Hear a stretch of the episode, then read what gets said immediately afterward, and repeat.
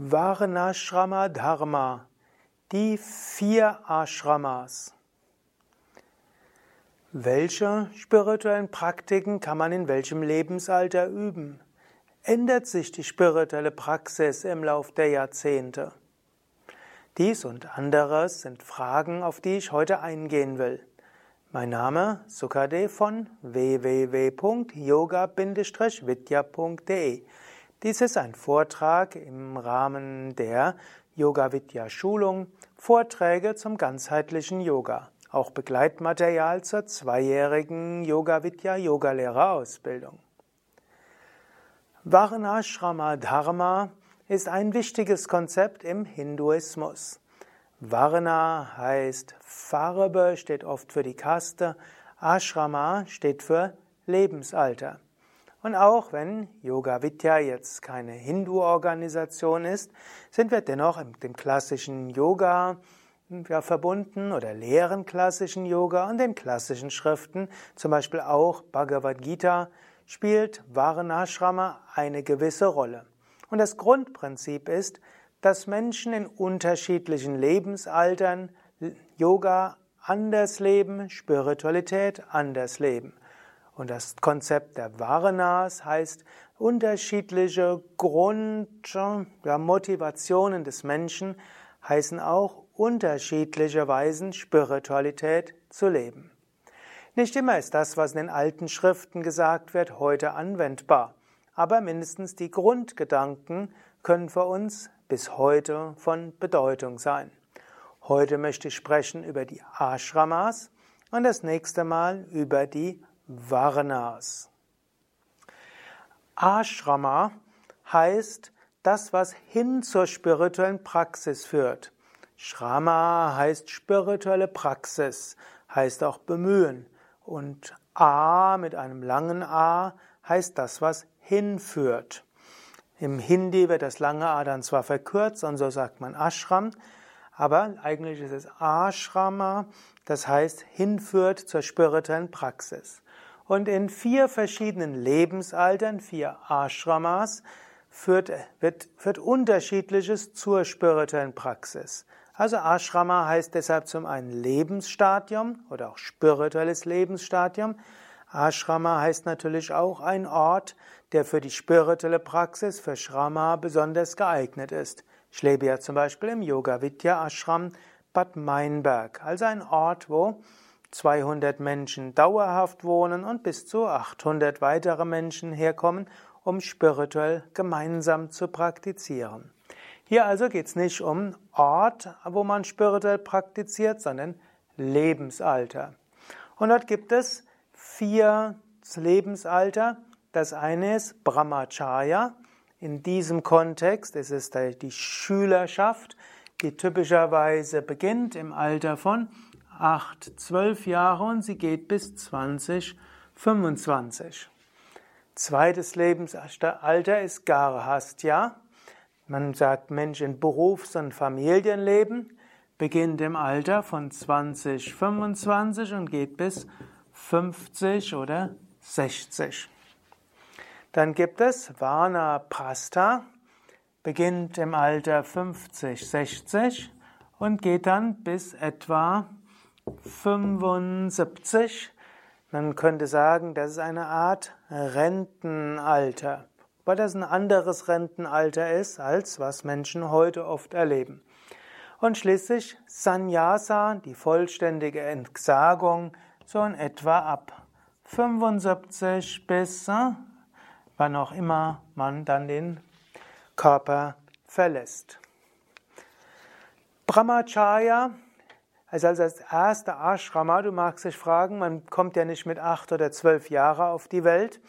Aber so würde man sagen, die ersten acht bis zwölf Jahre kann ein Kind natürlich mit den Eltern zusammen etwas praktizieren. Eine gewisse spirituelle Unterweisung ist dort hilfreich.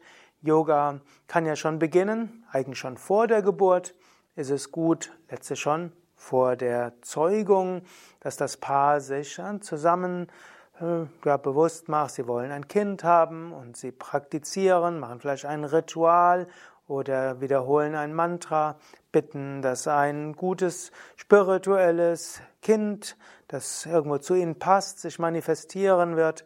Dann gibt's die vorgeburtliche Erziehung. Es ist gut zum Beispiel gerade in der Schwangerschaft, dass die Frau eine regelmäßige spirituelle Praxis hat, dass sie einen regelmäßigen Tagesablauf hat. Das wird dann anschließend auch das Baby wieder haben.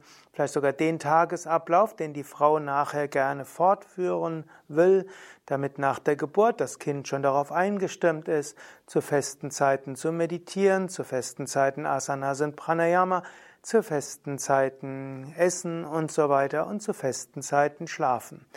Dann in Indien ist mindestens beim Erstgeborenen wird gesagt, es ist gut, in die Tempel zu gehen. Warum nur beim Erstgeborenen? Wenn das erste Kind schon da ist, dann ist Reise etwas schwieriger.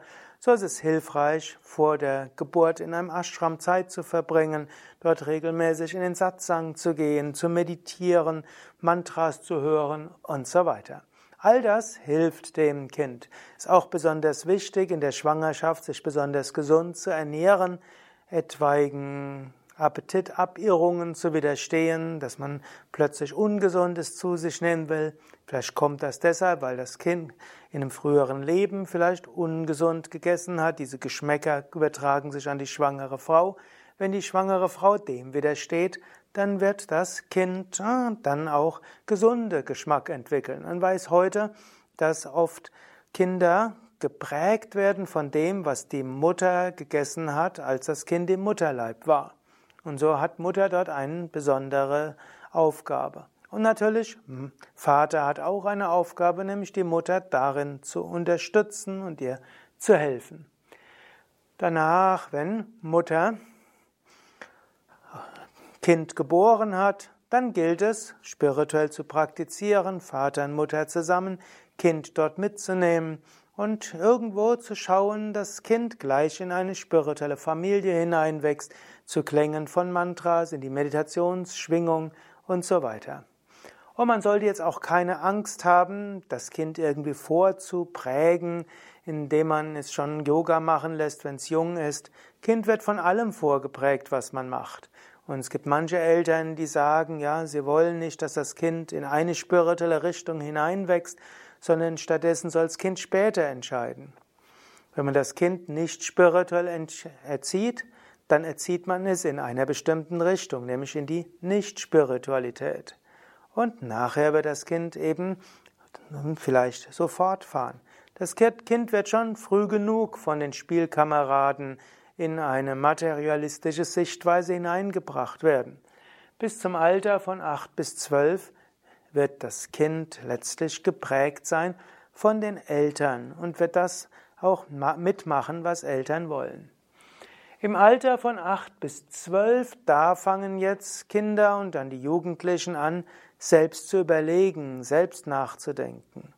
Und wenn ein Jugendlicher letztlich spirituelle Samskaras hat, wird empfohlen, in diesem Lebensalter besonders zu praktizieren diese Zeit des jugendlichen Enthusiasmus zu nutzen. Das ist eine Zeit, wo viele Jugendliche dann auch sich fragen, wer bin ich, woher komme ich, wohin gehe ich, woher kommt die Ungerechtigkeit, was soll ich machen in meinem Leben. Und es ist leider traurig, dass in unserer Zeit die Jugendlichen dermaßen mit Schule vollgestopft sind, dass sie kaum Zeit haben, wirklich wichtigen Fragen nachzugehen. Vielleicht sind da die Ferien nochmal besonders wichtig. Wenn Kinder eine gewisse und Jugendliche eine gewisse Neigung haben, ist das die Zeit, wo sie zum einen die Philosophie kennenlernen sollten, wo sie Asanas, Pranayama üben sollten, wo sie Rituale kennenlernen sollten und wo sie Perioden haben sollten, wo sie intensiver praktizieren. Es wäre wünschenswert, in dieser Zeit, in den Ferien, mindestens eine Woche, zwei Wochen, drei Wochen, vier Wochen, intensiver mit spiritueller Praxis zu verbringen. Was in dieser Zeit aufgebaut wird, wird sich das ganze Leben fortsetzen. Heute ist das oft unrealistisch vor 18, weil Kinder mit Schule und so weiter sehr stark geprägt sind. Wenn es möglich wäre, Ist also das eine wichtige Zeit für zum Lernen von Asana, Pranayama, philosophischen Konzepten, von Mantras, Ritualen und so weiter.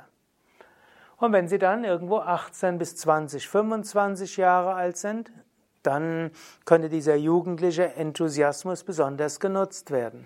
Es ist eine Zeit, wo der Körper leichter flexibel wird. Wenn ein 60-Jähriger Asanas übt und ein 20-Jähriger, der 20-Jährige wird schneller Fortschritte machen. Und so würde man sagen, also Brahmacharya besonders wichtig, Asanas, Pranayama, Mantra und natürlich auch Seva im Sinne von uneigennütziges Dienen. Eine gewisse Meditation ist in der Zeit auch wichtig, nur wird in der Zeit oft so sein, dass die, die jungen Menschen nicht so tief in die Meditation hineingehen und eine lange Meditation schwierig ist. Es wird empfohlen, in dieser Zeit auch ein einfaches Leben zu führen. Im klassischen ist Brahmacharya auch, wo gesagt wird, sollen noch keine sexuellen Beziehungen begonnen werden. Es soll auch ein einfacher Lebensstil sein. Das Essen sollte einfach sein, Kleidung einfach sein, Wohnsituation einfach sein. Das ist vermutlich im heutigen Kontext kaum mehr umsetzbar und vielleicht auch nicht so notwendig. Aber wenn ein Jugendlicher in dieser Zeit eine gewisse Neigung hat zu einem asketischen Leben, dann sollte man das als Eltern als ein gutes Zeichen ansehen. Aber es ist vermutlich reichlich sinnlos zu probieren, Jugendlichen, die mit in der normalen Gesellschaft sind, irgendwo zu versuchen zu vermitteln, dass sie sexuell enthaltsam sein sollen oder dass sie äh, ganz einfach leben sollen, eine sehr einfache Kleidung haben sollen. Hier sollte man den Jugendlichen sicher ermöglichen, am normalen Leben teilzunehmen, mit den normalen Werten der Gesellschaft plus zusätzlich Spiritualität. Nächster Aspekt, nächster der Ashramas ist Garhastya. Garhastya ist das Leben im, des Grihasta. Grihasta ist die Bezeichnung für jemand, der im Garhastya-Stadium ist, also in dem Berufs- und Familienleben. So im alten Indien im Alter von 20 bis 25 Jahren haben die Menschen geheiratet. Übrigens, im 19. Jahrhundert war es oft anders. Da wurden schon Kinder verheiratet im Alter von 2, 3, 4, 5, 6, 7, 8 Jahren. Widerspricht den klassischen Schriften. Die sagen eben, zwei sollten zu sich finden, die passen von ihrer Swarupa her, Swabhava, die also vom Charakter her passen. Da sind typischerweise zusammengekommen der, die Astrologen, die Gurus der beiden, dann auch die Eltern und die beiden jungen Erwachsenen auch und haben dann festgestellt, passt das auf allen Ebenen. Vielleicht sollte ich noch sagen, Brahmacharya ist die Schülerschaft, wo im klassischen Indien der Brahma, die Brahmacharis zum Lehrer gezogen sind. Also in diesem Alter haben die Kinder das Elternhaus verlassen sind zum Guru gegangen und in der Familie des Gurus die nächsten, ja, vielleicht 10 bis 15 Jahre dort verbracht. Sie sind Teil der Familie des Gurus geworden, haben dem Guru und der Guruin, also der Frau, geholfen in dem Haushalt und sie haben gelernt, sie haben gelernt, ihren Lebensunterhalt zu verdienen, eine allgemeine Schulbildung gehabt Asanas, Pranayama, Mantra, Meditationstechniken gelernt, Rituale gelernt und so sich entwickelt. Gut, und dann, wenn diese Zeit vorbei war, dann sind die bei, haben sich Mann und Frau typischerweise gefunden, beziehungsweise es war eine Mischung aus arrangiert, herausfinden, wer passt zu wem, wie gesagt, Astrologe und Gurus und Eltern und dann die beiden mussten sich auch mögen und lieben. Und dann ist eine Hochzeit zelebriert worden. und dann sind beide in Gahastya eingegangen. Gahastya, also die zweite Lebensalter, geprägt von Familie und Partnerschaft und Berufsleben. Hier wird ganz besonders wichtig Karma Yoga und Bhakti Yoga. Karma Yoga, der Yoga des uneigennützigen Dienens, des verhaftungslosen Handelns. Es gilt zu dienen. Die Partner wachsen auf oder leben zusammen und dienen sich gegenseitig. Sie lieben sich auf allen Ebenen und sie entlernen diese Liebe zu kultivieren. Kinder kommen typischerweise in die Partnerschaft hinein, das Paar wird den Kindern dienen.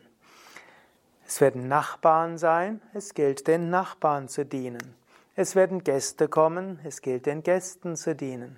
Es sind in einer Gemeinschaft, in einem Dorfgemeinschaft oder wo auch immer, es gilt, sich dort zu engagieren. Überall Karma-Yoga. Da wenig Zeit ist für spirituelle Praktiken, gilt es, überall das ganze Gott darzubringen. Bhakti-Yoga. Hinter allem Gott zu sehen, Gott dienen zu wollen. Und dann gilt es natürlich auch, gewisse Sadhana zu üben. Sadhana, also spirituelle Praxis. Und dort gilt es so etwa eins bis zwei Stunden am Tag für spirituelle Sadhana, also Asana, Pranayama, Meditation zu bewahren. Und es gilt auch natürlich, sattwig zu sein, also ein sattwiges Leben zu führen und Karma Yoga als Seva, als uneigennütziges Dienen zu betrachten. Und natürlich gilt es auch, Kontakt zu halten mit einem spirituellen Lehrer, mit einer spirituellen Gemeinschaft, Satsang zu üben. Aber Gahastya ist also die Zeit für spirituelle Praktiken begrenzt. Es gilt also ein ethisches Leben zu führen, ein sattwiges Leben zu führen, zu dienen und alles, was zu tun ist, zu spiritualisieren. In der Auf bei Gahastya kann man auch seine Wünsche und Emotionen ausleben, also Karma, die Sinnesbefriedigung, Artha, der Wunsch auch nach Erfolg und Anerkennung, der Wunsch, Dharma, seine Talente zu entfalten und der Wunsch auch etwas zu bewirken in dieser Welt. Das alles ist Gahastya. In Brahmacharya ist mehr Zeit für spirituelle Praktiken, mindestens im klassischen. Im Westen vermutlich heute schwer umzusetzen, aber in früheren Zeiten, wenn die Jugendlichen beim Lehrer gelebt haben, waren es schon einige Stunden am Tag für die spirituellen Praktiken und einige Stunden mit Lernen. Und die Zeit für Seva, uneigennütziges Dienen, war dann auf weniger Stunden begrenzt.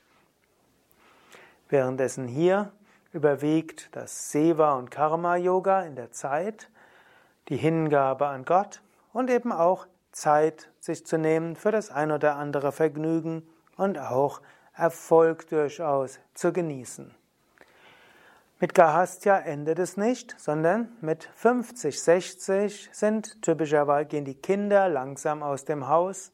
Heute vielleicht etwas später als früher. Immer mehr Menschen bekommen Kinder später. So könnte man heutzutage oft vielleicht sagen, es geht sogar bis 60 oder bis 70. Wenn die Kinder aus dem Haus sind, dann beginnt ein neues Lebensstadium, Vana Prasta. Und das ist wörtlich das Leben im Wald. Vana heißt Wald. Vana Prasta, Leben im Wald. Gut, das ist natürlich jetzt heute sicherlich nicht mehr möglich, dass man sein Zuhause verlässt und im Wald lebt. Im alten Indien war das sicher auch nur ausnahmsweise so. Die Eltern, ich hatte vorher gesagt, die Kinder sind aus dem Haus. Im alten Indien war es aber anders. Die Eltern haben festgestellt, die Kinder können gut allein. Sie haben das Haus den Kindern übergeben und sie selbst haben das Haus verlassen. Also, heute ist es eher üblich, dass die Kinder das Elternhaus verlassen und die Eltern dann, wenn es am ländlichen die Eltern Haus haben, die Eltern haben nachher ein riesengroßes Haus, was sie nicht gebrauchen können. Und die Kinder wohnen dann in einer kleineren Wohnung, obgleich sie vielleicht jetzt verheiratet sind, Kinder bekommen und haben dann oft sehr viel kleinere Wohnungen als die Eltern, die zu zweit einem großen Haus sind. Vanaprastha würde heißen, Eltern überlassen das Haus den Kindern und gehen woanders hin. Und dort gibt es eben mehrere Möglichkeiten. Die suchen sich vielleicht eine neue, neue Wohnung, wo man zu zweit wohnen kann. Idealerweise ziehen sie in einen Ashram und werden jetzt in einem Ashram dienen. Durchaus in Bad Meinberg haben wir auch einige, die im Brahmacharya-Alter zu uns kommen. Oft sie haben ihr Abitur gemacht und bevor sie an die Uni gehen, verbringen sie eins, zwei, drei Jahre bei uns. Oder sie haben auch den, die Berufsausbildung abgeschlossen im Alter von 21, 22 Jahre, kommen dann her und wollen noch intensiv lernen. Manche gründen dann ihre Familie, Gahastya, bleiben dann im Ashram bekommen dann auch ein etwas größeres Apartment, also größere Wohnsituation. Manche ziehen als Familie in den Ashram, das gibt es auch, ist aber etwas seltener. Und manche stellen fest, nachdem die Kinder aus dem Haus sind oder vielleicht auch nachdem es nicht geklappt hat mit den Kindern, hm, gab keine Kinder oder auch nachdem sie irgendwo eine Weile Gahastya leben, auch ohne Kinder gelebt haben, ist es jetzt Zeit, die Spiritualität auszubauen. Und gar nicht mal wenige kommen im Alter von 50 bis 60 dann in den Ashram, um dort Sevaka zu werden, also Gemeinschaftsmitglied im Ashram. Gut, andere wissen jetzt, wo weniger für die Kinder zu tun ist, ist es jetzt Zeit, vielleicht in die Lehrerrolle zu kommen.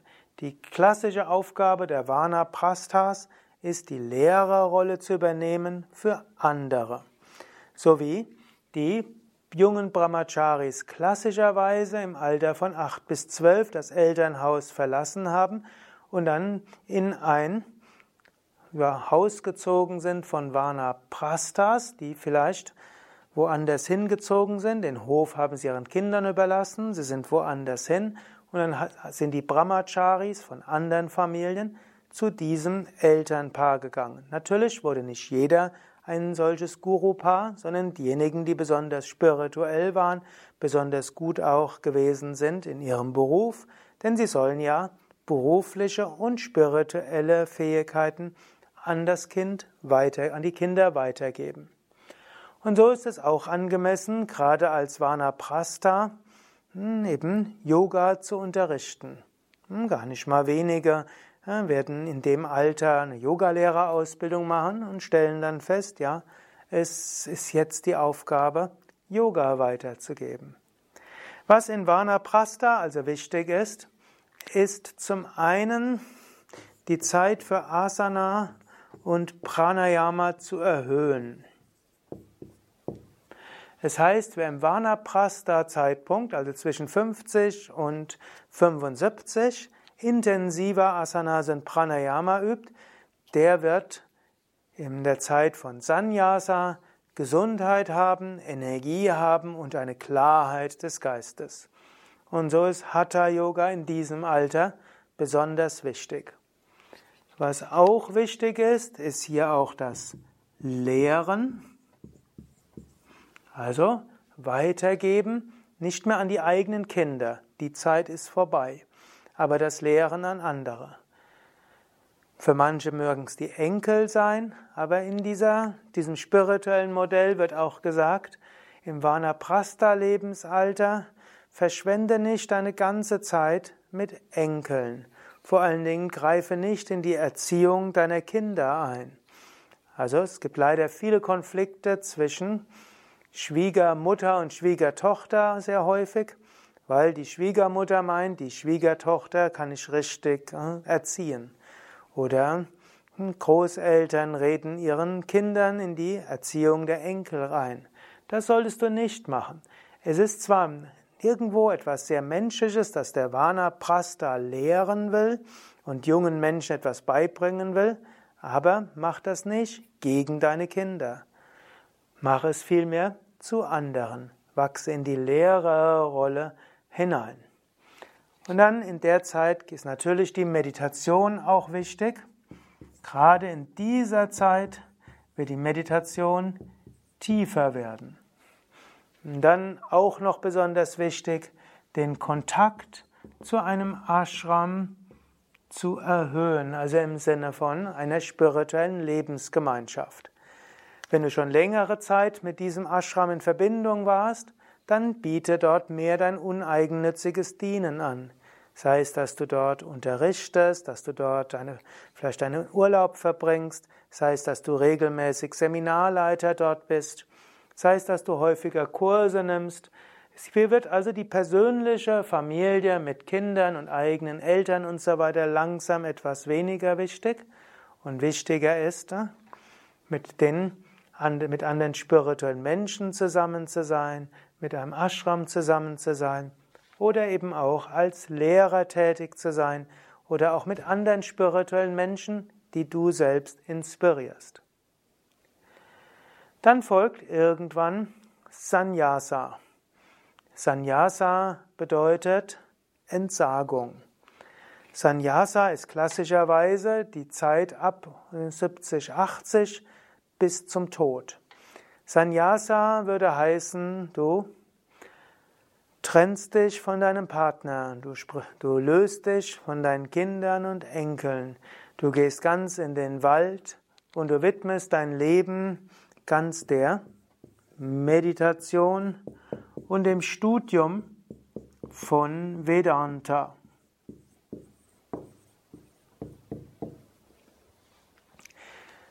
De facto heißt aber jetzt Sannyasa nicht, dass du deine Familie ganz loslässt und deinen Partner verlässt. De facto heißt, wenn ein Partner gestorben ist, dann lässt der andere ganz los. Und wenn du selbst körperlich nicht mehr in der Lage bist, für andere Gutes zu tun, dann würde man sagen, dann lass auch los, Akzeptiere, dass du jetzt von anderen bedient werden musst, dass eventuell du gepflegt werden musst. Du hast weiter zwei Pflichten. Die eine Pflicht ist zu meditieren. Und wenn es sitzen nicht mehr geht, dann mach es liegend.